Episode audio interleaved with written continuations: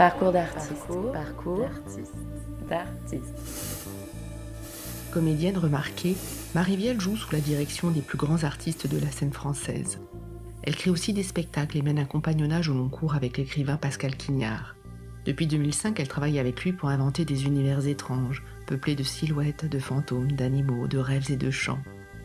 Alliant grâce et cruauté, espièglerie luminescente et inquiétude ombreuse, elle nous raconte avec ses mots à lui, ou plutôt au creux de ses mots, des histoires de désir, d'amour, de deuil et de métamorphose, des histoires qui nous invitent à vivre le monde autrement. Elle nous raconte son parcours d'artiste. Bonjour Marie-Viale. Bonjour. Voilà près de 30 ans que vous consacrez votre vie au théâtre comme comédienne, metteuse en scène, autrice. Comment est-ce que tout a commencé? Quelle fut votre première rencontre avec le théâtre?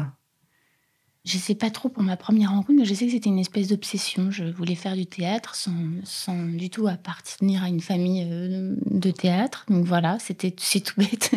j'ai voulu faire du théâtre, donc j'ai je suis partie à Paris, j'ai passé le concours de la rue Blanche et du conservatoire et j'ai commencé. Mais voilà, la base pour moi, c'est la musique en fait. J'ai fait de la musique depuis que j'étais tout petite et, sans avoir jamais vraiment fait du théâtre euh, enfant, je me disais que c'était là qu'il fallait que ça sur une scène, alors, en fait Sur une scène, et que le mode d'expression, il était, il était avec les mots, mais. Et c'est là où je pense que j'ai rejoint euh, l'écriture de Pascal Quignard. Il est avec les mots, mais comme la musique, toujours en arrière-fond, c'est-à-dire finalement ce qui se, ce qui se dit pas ou ce qui, ce qui vient perturber le langage, voilà ce qui vous euh, donnait une possibilité euh, d'exprimer ce qu'on peut ressentir parfois de façon un peu confuse en soi et on trouve comme une voie de sortie qui va permettre euh, d'accomplir euh, cette, euh, ce ressenti? Oui, c'est ça, c'est-à-dire c'est assez fin à expliquer. Je comprends pas tout à fait moi-même, en fait, c'est pour ça que. Mais c'est comme si j'avais besoin des mots, tout en n'ayant pas, tout en ayant conscience de la nature volatile des mots qui s'appuient pas forcément, qui sont plutôt de l'ordre du mensonge ou de pas tout à fait la vérité, voilà. Donc, vous passez votre bac, euh, vous vous inscrivez en 1992 à l'école de la rue Blanche, qui est devenue aujourd'hui l'ENSAT, c'est-à-dire l'École nationale supérieure des arts et techniques du théâtre. Devenir actrice, c'était un choix euh, déterminé, mais euh, quand on vient d'une famille qui n'est pas forcément baignée dans ce, milieu-là, est-ce que c'est facile à assumer finalement? Ce qui est, c'est que je, suis vraiment très têtue. Je suis horriblement têtue. Donc, en fait, j'ai pas vraiment laissé le choix. J'avais décidé que je, faisais ça. Et donc, pour, pour le faire, j'ai commencé euh, à me mettre dans une situation à l'école où je, je, cessais un peu de, de faire ce que j'aurais dû faire pour pouvoir avoir un autre choix que d'être actrice. Donc, je me suis un peu, voilà, j'ai fait un peu la politique de la terre brûlée. Et puis, et puis par chance, j'ai réussi le concours de la rue Blanche. Et donc, du coup, j'ai un peu imposé ça. Donc, j'ai eu de la chance, vraiment. En même temps, il y a quelque chose de merveilleux quand on vient pas d'une d'une famille euh, voilà qui fait du théâtre, c'est qu'il y a une espèce d'audace et de oui de terrain vierge où on invente. En fait, moi, j'avais pas d'idée préconçue sur ce qu'était le le théâtre ou la manière ou comment ça se passe ou les, les enjeux des uns des autres ou voilà j'étais complètement naïve innocente et, et c'est assez merveilleux parce que du coup on, on a la possibilité d'inventer des choses euh, qui sont singulières, même dans la manière de pratiquer. Bon, après, c'est difficile parce que c'est vrai que quand on n'a pas les codes, des fois, c'est plus compliqué.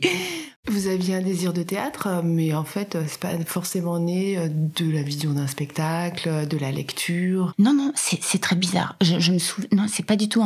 Après, je me souviens d'émotions très fortes en ayant vu euh, les spectacles d'Ariane Nouchkine à Lyon quand j'étais à Lyon. Mais je peux pas dire que c'est ça en fait. Je peux même pas dire que c'est ça. C'est une espèce de, oui, d'obsession. Je ne sais même pas sur quoi elle était fondée. Alors à la rue Blanche, euh, vous suivez notamment les cours de Recep Mitrovica, de Jacques Crémer, de Aurélien Recoin, euh, de fortes et grandes personnalités. Qu'est-ce que vous retenez de ces années-là? Je retiens une vraie rencontre avec Recep Mitrovica.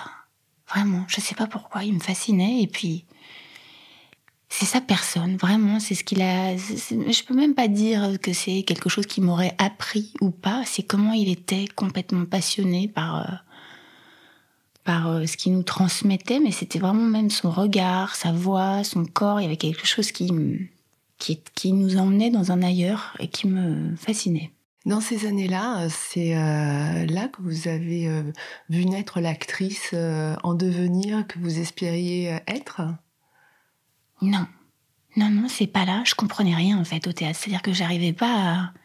Honnêtement, les pièces, je les lisais pas en entier. J'arrivais pas à lire les pièces, ça m'ennuyait. Je lisais les scènes. C'est affreux, je devrais pas dire ça, mais j'arrivais pas encore à comprendre comment ça marchait. Je, je, je, je comprenais pas ce rapport entre de jeu, c'est-à-dire à la fois j'avais besoin de m'appuyer sur des sensations. Euh, je me souviens, j'avais passé des essais pour un film. Et puis, il me demandait de, je sais pas, d'ouvrir une fenêtre. Et je disais, mais il n'y a pas de fenêtre. J'arrivais pas à faire semblant. Tout... Je comprenais rien, en fait. Non, non, c'est pas du tout là. Puis déjà, c'était énorme d'arriver à. Parce que, voilà, je sais pas, il y a 30 ans quand même, même si Lyon et Paris, c'est quand même des grandes villes, mais c'était énorme déjà pour moi de.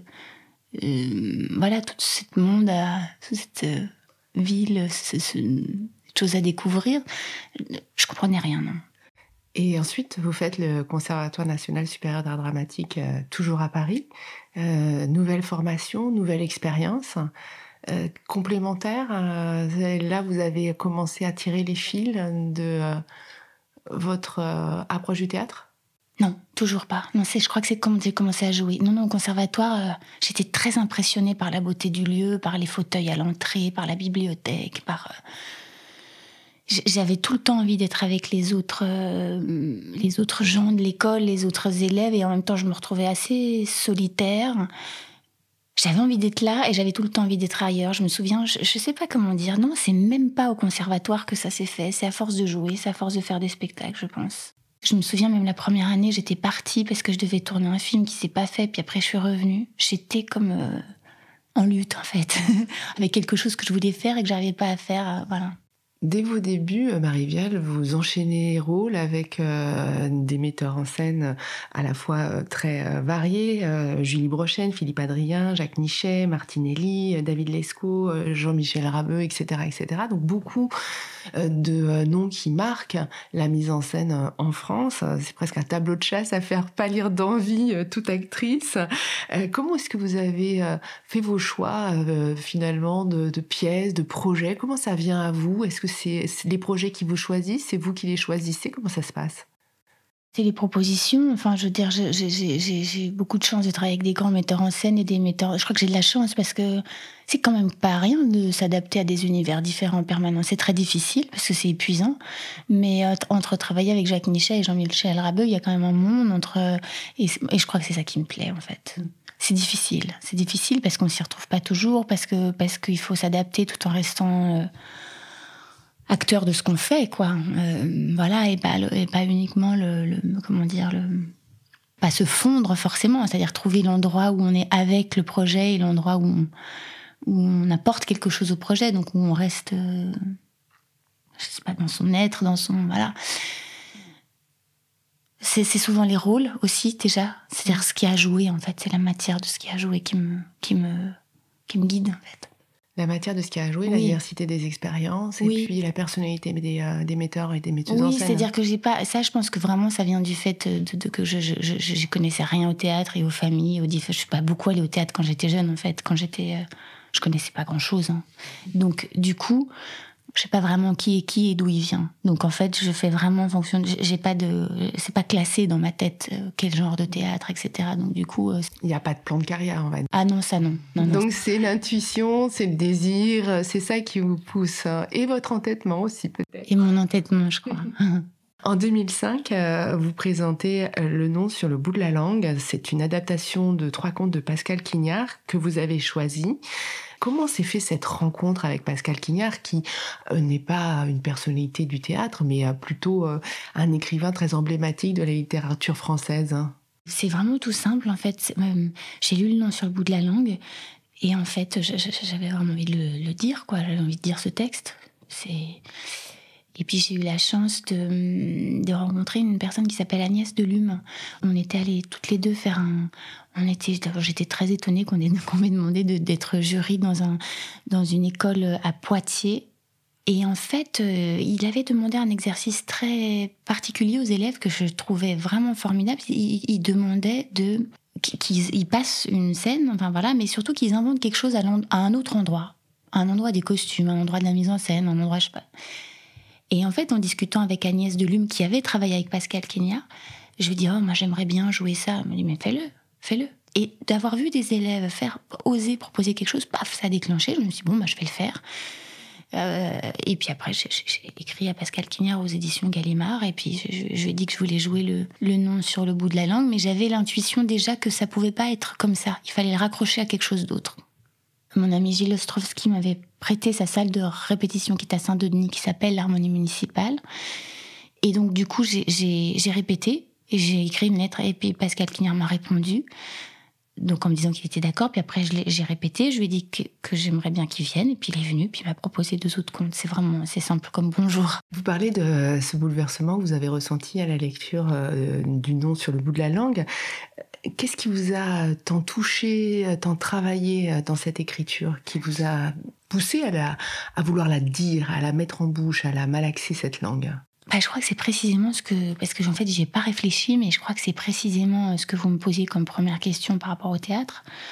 Je sais pas pourquoi je voulais en faire, mais je voulais en faire. Donc je suis toujours en conflit d'ailleurs. Hein, ça va jamais bien. Je suis toujours en train de me demander pourquoi je fais ça et, comment je le fais. Mais justement, c'est parce que le nom sur le bout de la langue, elle s'accroche aux mots et les mots lui échappent. Donc c'est cette espèce de d'aller-retour permanent avec la langue et puis la langue qui part et puis qui défaille comme un espèce de monde sauvage et un monde où on arrive un peu à être parfois en, dialogue avec un autre en face de soi. Et c'est voilà, c'est ces allers-retours. Et en fait, je me suis dit, je pense qu'en le lisant, je me suis dit, ah mais, ah mais c'est ça que je veux faire. En fait, c'est pour ça que je suis actrice. Et je pense qu'il y a un truc comme ça qui a dû se passer. Et puis évidemment, c'est l'histoire de Colbrune qui aime jeune, donc c'est une histoire d'amour euh, absolument euh, folle, passionnée, merveilleuse. Ce qui n'est pas pour me déplaire.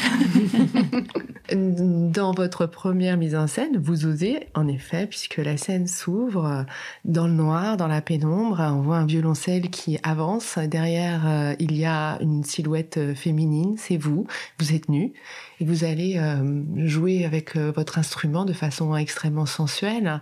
Alors, euh, c'est presque une histoire d'amour aussi entre euh, les mots et la musique que vous nous, euh, que vous nous racontez. passer à l'acte de la mise en scène, comment vous avez travaillé pour concevoir cette manière d'habiter le plateau? En fait, ça me faisait du bien déjà de faire d'en faire qu'à ma tête, une fois de plus. C'est-à-dire de prolonger des sensations d'actrice, vraiment. C'est-à-dire, et, puis, et puis de pas être de répondre à moi-même et pas à quelqu'un d'autre. Je crois que c'était un petit peu, ça me faisait du bien. Après, j'ai fait ça de façon complètement chaotique parce que je me souviens, euh, j'ai travaillé toute seule. Après, j'ai demandé à mon amie Hélène Bensoussan d'être comme un regard extérieur. Après, j'ai eu besoin d'un moment où je repassais par un temps de solitude parce que j'arrivais plus à, à, retrouver mon espace. Après, je travaillais beaucoup avec Jean-Claude Fontenelle qui faisait les lumières. Enfin, j'ai trafiqué. J'ai trafiqué pour arriver à peu près à faire ce que j'avais à faire tout en tout en ayant évidemment quand on est sur le plateau on comprend rien de ce que c'est qu'une vision globale. Enfin on n'est pas spectateur donc c'est très très compliqué quand même. C'est un peu c'est un peu fou de faire ça. Parce que j'avais pas du tout un regard extérieur permanent. Et donc ça c'est quelque chose que je cherche depuis le début où je fais de la mise en scène. Parce que pour l'instant à part quand j'ai travaillé avec Olivia Rosenthal et des, des gens qui étaient des amateurs j'ai jamais été complètement à l'extérieur. Donc c'est compliqué mais je, je, je fais, je compose comme j'essaye d'avoir une vision de ce que je fais autant avec un regard extérieur qu'avec euh, l'éclairagiste, la scénographe. J'essaye de me visualiser ce que je fais.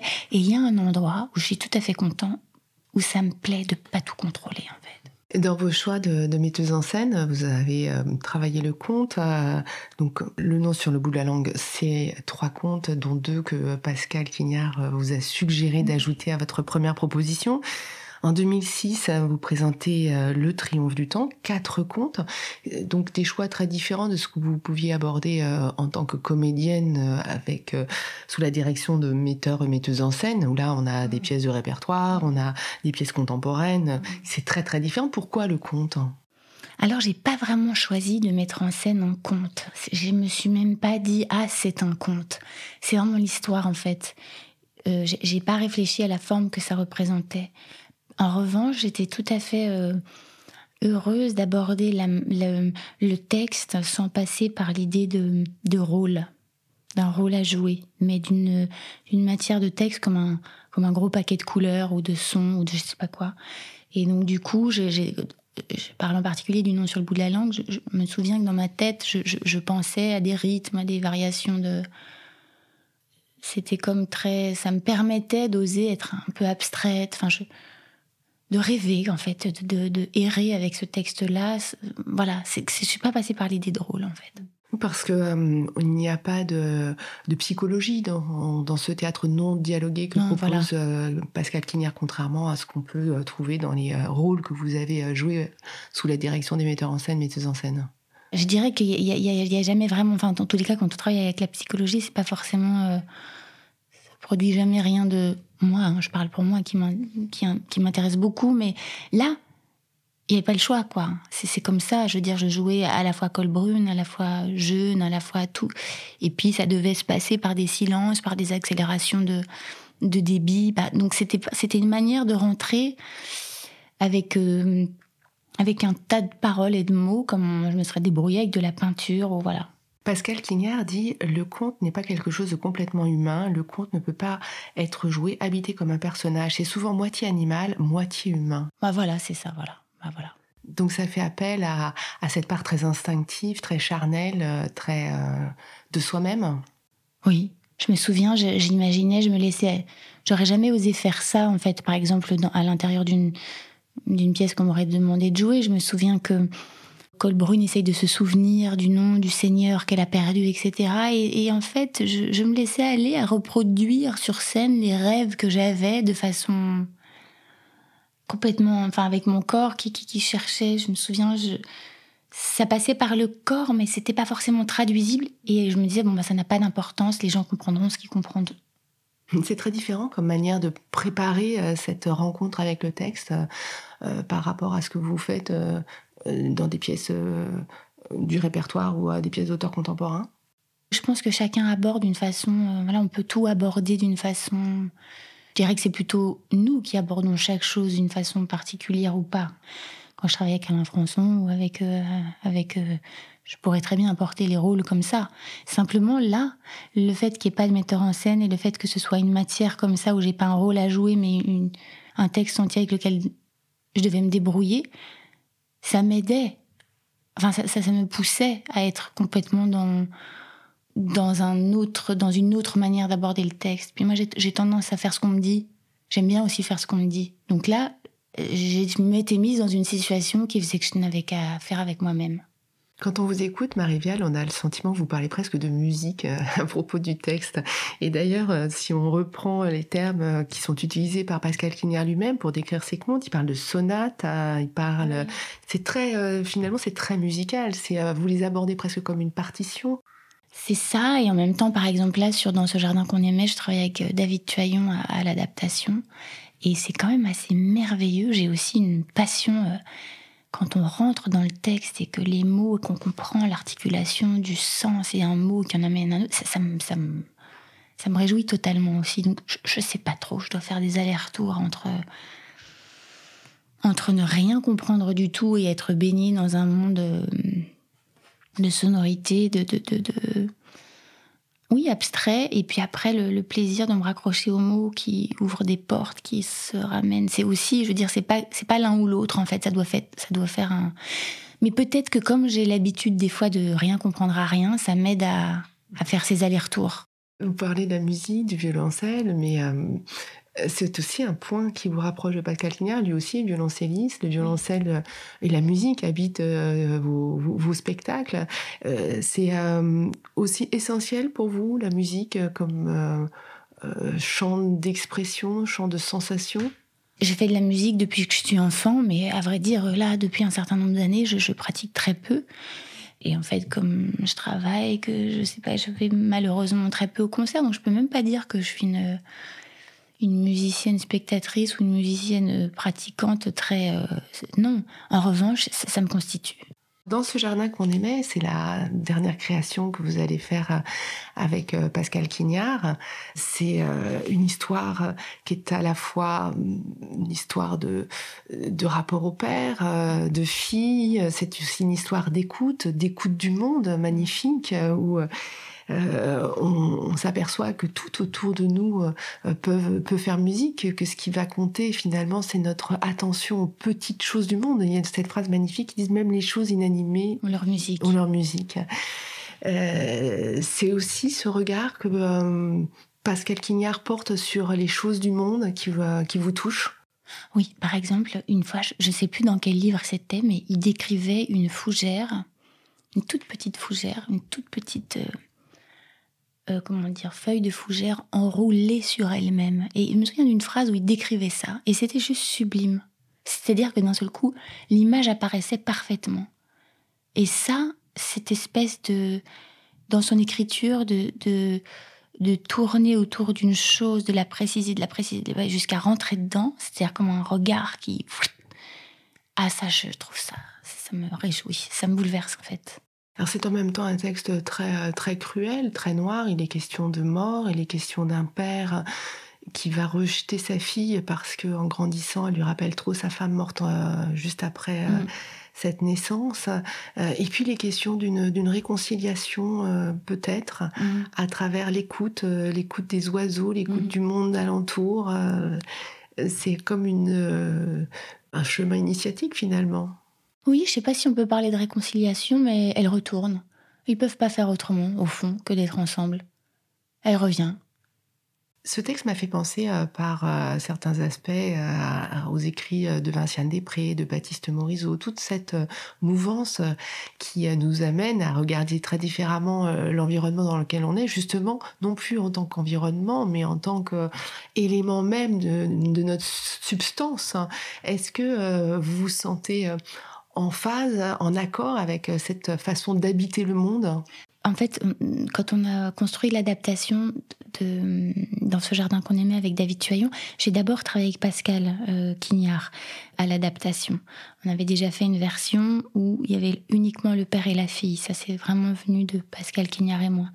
Donc ça, ça fait longtemps qu'en fait on travaille à cette pièce. Et puis après, j'ai eu l'idée de rajouter le, vrai livre de Simon Peace Cheney qui s'appelle Wood Not Wild, donc qui est le Simon est le personnage dont s'est inspiré Pascal Quignard pour, pour écrire dans ce jardin qu'on aimait.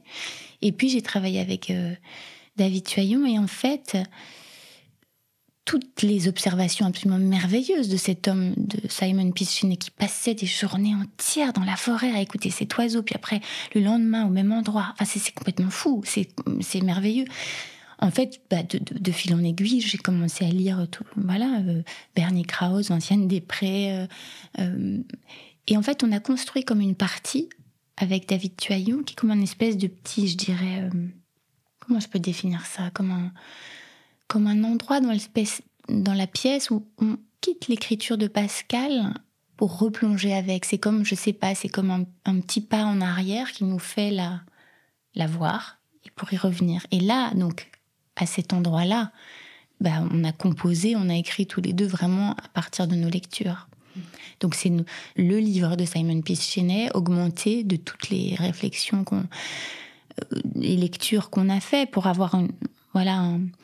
et oui, je, trouve que, enfin, en tous les cas, quand euh, je, je lis Vinciane Després ou Baptiste Morisot, qui sont comme ça sensibles au vivant et au mouvement de la vie et qui l'observent à travers les animaux, la nature, moi ça me donne une, ça, m'ouvre, ça me donne des, des perspectives. Parce qu'en fait, c'est possible. Parce qu'en fait, c'est possible, si on suit le vivant, c'est possible de ne pas être dans l'énergie morbide dans laquelle on est, avec laquelle on a fabriqué notre société. En fait, moi, ça me donne du courage. Les animaux sont très présents dans vos, euh, dans vos pièces, euh, souvent de façon métaphorique, euh, dans les costumes parfois. C'était le cas dans le spectacle précédent qui arrive dans le noir, que vous aviez fait avec Pascal Quignard. Avec Pascal Quignard, qui était sur scène. C'était en 2016. C'était effectivement, quand on parle de conte mi-humain, mi-animal, il y a cette présence un peu sauvage qui, vous, qui semble vous importer. Oui, malgré moi, je, me rends compte que j'y reviens toujours. Ça, ça, ça doit me, ça doit me reposer l'esprit. je sais pas. Je crois que peut-être c'est un endroit de refuge pour moi où c'est compliqué des fois, mais c'est drôle parce que je me, me suis jamais retrouvée à, comme ça à parler de mon parcours. Et donc je suis très étonnée de me rendre compte en vous parlant que c'est vrai que j'ai toujours voulu faire du théâtre, mais en même temps je suis toujours un peu en conflit. Mmh. Et donc je fais des allers-retours et c'est vrai que c'est aussi... Euh, ça fait partie aussi de la rencontre avec Pascal Quignard, c'est-à-dire qu'il n'arrête, mmh, il fait un pas hors du monde, il se décale de la société pour créer en fait. Et je vois que moi je suis toujours en train de d'essayer de de me débrouiller avec ça. Et donc euh, toute la part euh, oui, un peu. Euh, quand on est euh, dans son, dans son imaginaire, dans sa forêt, en fait, je crois que ça, ça me, ça m'aide. Pascal Quignard écrit des textes qui euh, ne s'ancrent pas dans notre réel, mais qui sont plutôt effectivement dans une forêt imaginaire on a l'impression d'être dans un univers un peu baroque, peuplé de fantômes, avec des personnages ou plutôt presque des créatures euh, étranges euh, qui euh, qui vont qui vont nous parler, qui vont transcender les lois habituelles où il y a les animaux d'un côté, les humains de l'autre, la nature. Donc toutes ces frontières en fait s'abolissent pour construire un monde beaucoup plus fantasmagorique en même temps. Et c'est cette liberté-là que vous aimez? Je crois non seulement je l'aime, mais en fait, elle, euh, elle m'aide à, à poser un pied devant l'autre. elle, elle, elle, me donne des appuis, en fait. C'est comme si ça me autorisait à. Oui, ça me renvoyait une possibilité d'être, de vivre de cette manière-là. Avec Pascal Quignard, vous avez fait euh, cinq spectacles. Il euh, écrit des textes aussi pour vous, puisqu'il a ajouté des contes, par exemple, dans le premier spectacle que vous avez créé ensemble. Est-ce qu'il écrit avec vous, euh, pour vous? Comment ça se passe, cette bah, collaboration? Alors ça, c'est étrange, parce que, par exemple, Princesse Vieille Reine, j'avais aucune idée de ce qu'il allait écrire. Mais aucune idée. Triomphe du temps non plus. C'est-à-dire, en fait, c'est vraiment une rencontre. C'est-à-dire, euh, pour Princesse Vieille Reine, euh, il avait besoin pour écrire que je rejoue le nom sur le bout de la langue et Triomphe du temps. Donc, euh, le théâtre du Rond-Point nous avait prêté une salle de répétition tout en haut et j'ai lu, j'ai joué, en fait, sans, rien, hein, sans, sans lui. Enfin, j'ai rejoué tout le texte du nom sur le bout de la langue et de Triomphe du temps. Et puis après, il a écrit. Je n'avais aucune idée de ce qu'il allait écrire. Dix ans après. Dix ans après, je lui ai rejoué le nom sur le bout de la langue Triomphe du temps et il a écrit Princesse Vieille Reine. C'est-à-dire que c'est comme un pacte, comme ça. Et je prends tel quel. C'est-à-dire, c'est pas je choisis un de ses livres et je décide de monter ça pour telle raison. Non, ça se passe pas du tout comme ça. C'est comme ça. Il me donne cette matière-là et voilà. Et après, par exemple, Princesse Virène, il était venu en répétition. Il y a un conte qui est dans le livre. Et alors, il m'a toujours dit ça à partir de Triomphe du temps. De toute façon, il y a le livre et tu fais ce que tu veux.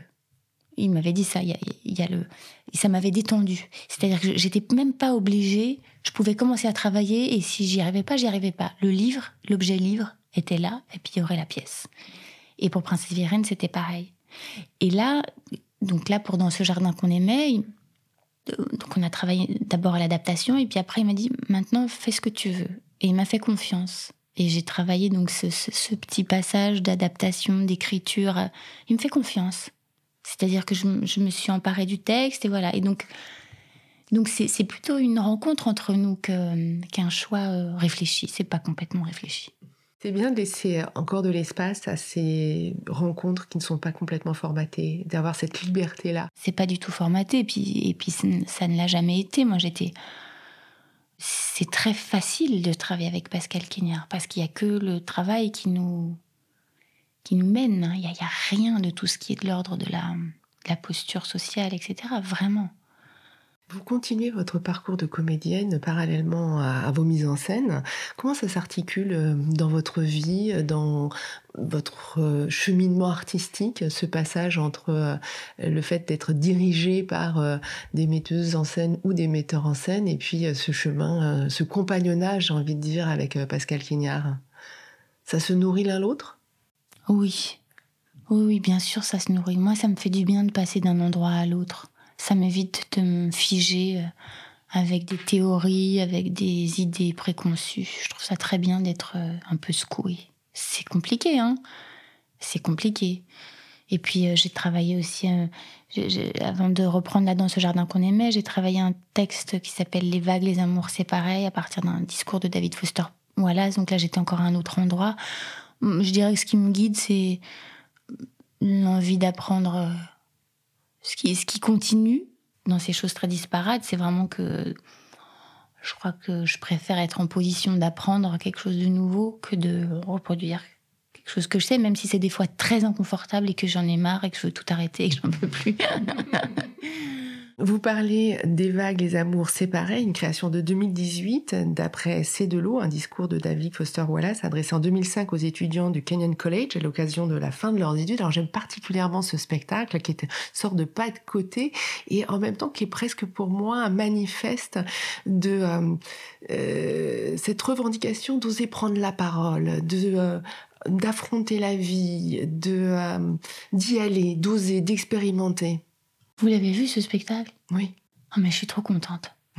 Parce que je, je, l'aimais faire, j'ai aimé le faire, j'ai adoré le faire. Ça m'a mis dans un état de joie de comprendre ce texte profondément de David Foster Wallace, d'être obligé de, de, m'arracher la tête avec, de me dire mais mon Dieu, je comprenais pas pourquoi j'arrivais pas à le faire, mais parce qu'en fait c'est pas une écriture poétique, donc j'étais complètement perdue, je me débattais avec ce, ce texte que, qui m'avait vraiment à un moment de ma vie euh, tiré, euh, sorti de l'eau, on peut dire, parce que, parce que ce qu'il ce qui dit est absolument extraordinaire. C'est-à-dire, c'est quand même de, d'arriver à penser, c'est-à-dire de ne pas forcément penser que à partir de soi. Donc c'est quand même hyper dur à faire et, génial. Euh, donc ça m'avait complètement bouleversée et je comprenais pas pourquoi. Voilà, puis après j'ai, enfin, là encore, ça réunit, ça, c'était quelque chose que j'ai eu besoin de faire dans, comme pour faire un comment dire, un, nœud avec ce que j'étais en train de vivre comme actrice aussi, et d'un seul coup, euh, prendre la parole, oser prendre la parole en son nom et dans l'état où on est, c'est-à-dire, euh, voilà, moi j'ai une vie de famille euh, assez intense et je, je me débrouille avec eux, et de se dire, mais en fait, penser, c'est pas que penser dans une bibliothèque, c'est penser en faisant les courses, en attendant dans la file d'attente, en ayant pris. C'est-à-dire que c'est tout le temps. C'est tout le temps, et quand on veut, c'est pas lié à notre situation d'homme, de femme, d'intellectuel, pas d'intellectuel, c'est notre volonté. Moi, ça m'a donné une énergie de vie, mais insensée. Il prend l'exemple dans ce texte euh, d'une attente dans la queue d'un supermarché et euh, il montre que tout peut être prétexte à penser, tout, peut être prétexte à réflexion. Et c'est ça qui est absolument extraordinaire, c'est euh, c'est qu'il n'y a plus d'un côté ceux qui sont autorisés à penser, ceux qui sont les philosophes qui pensent le monde, mais c'est aussi cette ce qu'on retrouve chez Quignard, cette micro-observation de ce qui nous entoure et que tout peut nous faire grandir au fond. Et euh, il faut prendre cette liberté. Il faut la prendre. Et je trouvais ça très important aussi, mais même comme femme, de me dire, bon, je, je, passe pas par la case euh, revendication, je prends la parole directement. Hop Et je vais à l'endroit de la pensée. Et on pense, même quand on pense qu'en fait on est exclu de l'endroit de la pensée parce qu'on n'a pas le temps, parce qu'on est en train de s'occuper de la vie euh, reproductive et non productive. Non, en fait, on peut toujours penser. Il faut prendre la place et il faut le faire. Non, non, ça, ça, ça, fait partie, c'est comme les lectures de, de Vinciane Després ou de, de Baptiste Morisot. Ça, ça, ça, ça met à l'endroit du vivant, en fait. Et de la. Moi, c'était c'était essentiel. Ah ouais, essentiel. Et puis je me suis mis à écrire en fait, parce que c'était drôle. Je me débattais tellement avec ce discours que j'essayais vraiment de façon très. C'était une autre manière d'incarner un texte, c'est que j'essayais comme ça désespérément de le mettre en application dans ma vie, et j'allais d'échec en échec. Et donc en fait, après, je me suis retrouvée à, à écrire à partir de ça et à constituer le spectacle à partir de ça de ces tentatives d'incarner dans ma vie ce texte. Qu'est-ce que ça veut dire de se retrouver dans cette situation-là et d'arriver à penser malgré tout, malgré tout, envers et contre tout. Et d'ailleurs, il est très drôle ce texte. Là, j'ai découvert euh, chez vous un talent euh, euh, comique ou en tout cas d'humour qui, qui vraiment s'épanouit et qui est important aussi dans, ce, dans qui vous ah êtes, dans ce que ah vous bah êtes. sinon, sinon, on s'ennuie. Non, non, mais pas par exemple, moi, même, enfin, je veux dire, dans les livres de Pascal, je trouve qu'il y a, je trouve qu'il y a beaucoup d'humour. Enfin, c'est ça, c'est quand même ça qui, c'est ça qui vaut le coup quand même. Il y a beaucoup d'humour, il y a beaucoup de métamorphoses aussi. Euh, c'est un univers des métamorphoses, métamorphose de l'animal euh, euh, à l'humain, de l'humain à l'animal, métamorphose aussi de vous-même. Dans Princesse, vieille reine, vous êtes en métamorphose tout au long du spectacle. c'est ça le métier de comédienne? Bah, Je dirais que c'est ça le métier de comédienne, puis c'est ça le métier d'humain aussi. Finalement, on ne cesse de euh, d'accepter, d'enlever des vieilles peaux, d'aller vers des choses qu'on connaît pas. Au fond, c'est quand c'est. Euh, je crois que c'est Françoise Dolto, mais peut-être que je me trompe, qui dit que, en fait, tant que ça avance, ça va. Si ça stagne, après ça part en arrière et on régresse. Et donc c'est ça quand même qu'il faut accepter de traverser, quoi, d'être. Euh, quand ça se fiche, c'est pas bon, ça part, ça part, ça part en arrière. En 2005, euh, Pascal Quignard écrivait à propos de ce compagnonnage qui s'initiait avec le nom sur le bout de la langue. Désormais, nous cherchons ensemble quelque chose que j'ignore. Ah bah voilà. Qu'en est-il aujourd'hui? Bah Ça continue. Vous continuez à chercher? Oui, on continue à chercher. En tous les cas, sur dans ce jardin qu'on aimait, on, euh, il est toujours en regard. Il est venu en répétition. J'étais vraiment heureuse qu'il vienne. On a fait une petite partie de, de répétition en mars au 104 et puis il est venu à l'issue de ces répétitions. Donc il, il a toujours un regard. Là, il n'est pas sur scène avec moi et mais il, voilà, ça, ça résonne. Et puis je suis vraiment très heureuse et très touchée qu'il ait accepté. Il a donc les partitions de Simon il, a fait, euh, il les a interprétées librement, il, s'en est inspiré et donc il les en, on a fait une séance d'enregistrement où il a enregistré ses partitions et elle nous accompagne dans la pièce. Donc euh, c'est très joyeux. Eh bien, on est euh, content que vous continuiez de chercher ensemble quelque chose que vous ignorez, d'ignorer avec vous, de partager ces moments forts où on se laisse embarquer dans tout notre être. Merci beaucoup, Marie-Viale. Merci beaucoup. Merci. Arsena.